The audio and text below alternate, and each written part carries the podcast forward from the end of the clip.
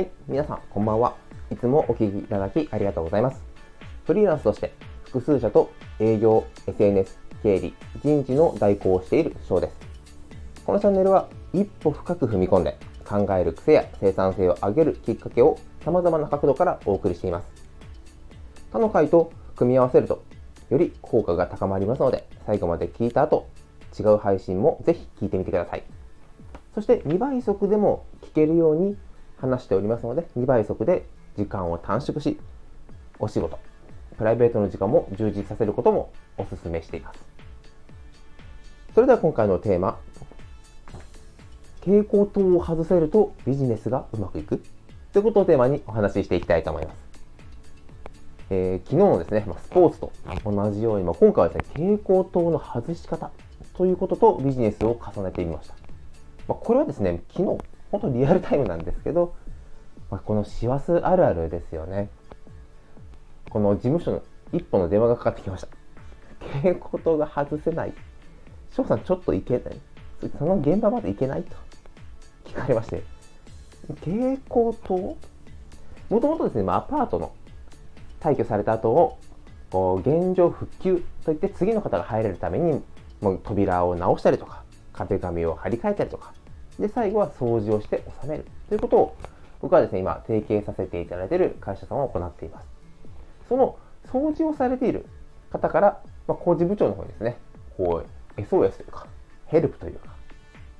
蛍光灯の、まあ、正確に言えばカバーを外したい。けど、外し方が全然わからない。さあ、この師走、12月大掃除のタイミングで、この問題って多いんではないでしょうか。何気なく使っている電気なんですが、蛍光灯、まあ、今だと LED が多いですかね。カバーを外すときに回転式なのか、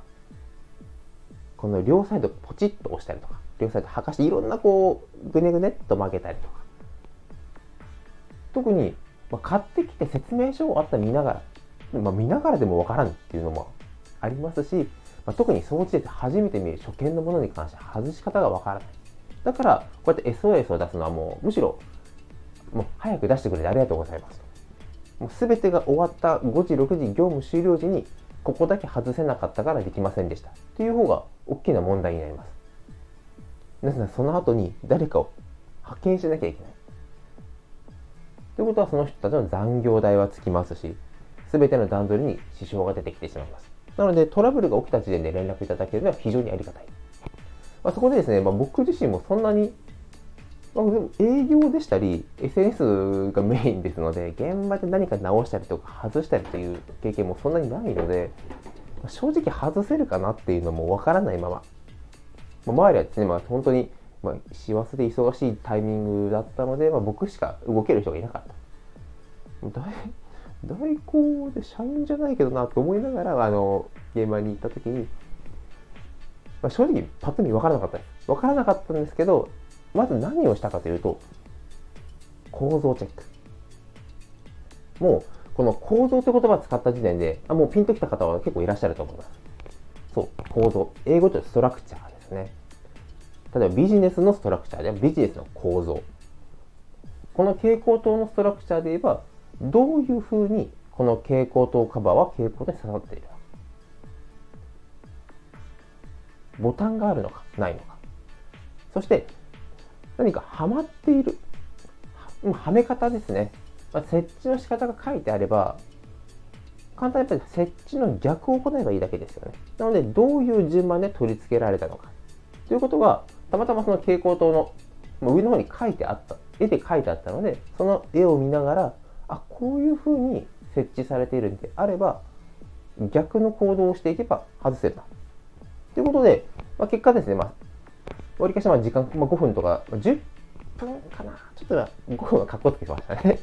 10分ぐらいで外すことができました。これも、傾向と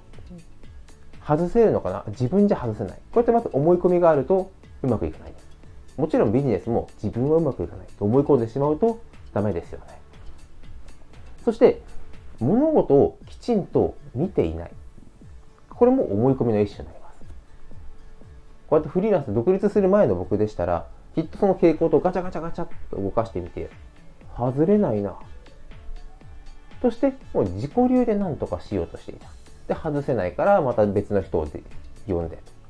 じゃあ僕が一体何なのかというふうになっていたと思います。し、少し前の僕だったらすぐ YouTube を見てたと思います。Google で検索して、そのままじゃあ YouTube で取り外しをしてる動画を見る。ただ、そんなにピンポイントに全く同じ動画ってなかなか見つからないんですよね。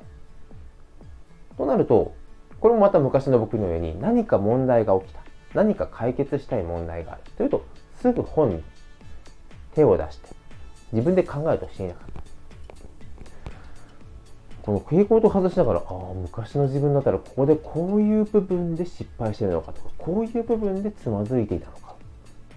というふうにいろいろこう感じることが多かった。蛍光灯を外す。なので、初見の蛍光灯を外すということに取り組むと、それはビジネスで新しいことを取り組むということと、構造、ストラクチャー、ビジネス用語ですね。ストラクチャーで言うと、そんなに大きな差はないのかな。なので、まあ、極端な考えかもしれないんですけど、蛍光灯の構造をきちんと見て外そうとしている人は、ビジネスで問題が起きてもちんと構造から考えていくので、うまくいく可能性は高いんじゃないのかな。ということで、今回のテーマにしてみました。いや、日常のですね、ものとビジネス例えてみると、まあ結構見つかりますね。今後もですね、こうやってあのビジネスと日常生活も絡めながら、こう皆さんのですね、気づく、考えるという部分の、えきっかけになれればと思って配信しておりますので、どうぞよろしくお願いいたします。それでは今回もご清聴いただきありがとうございました。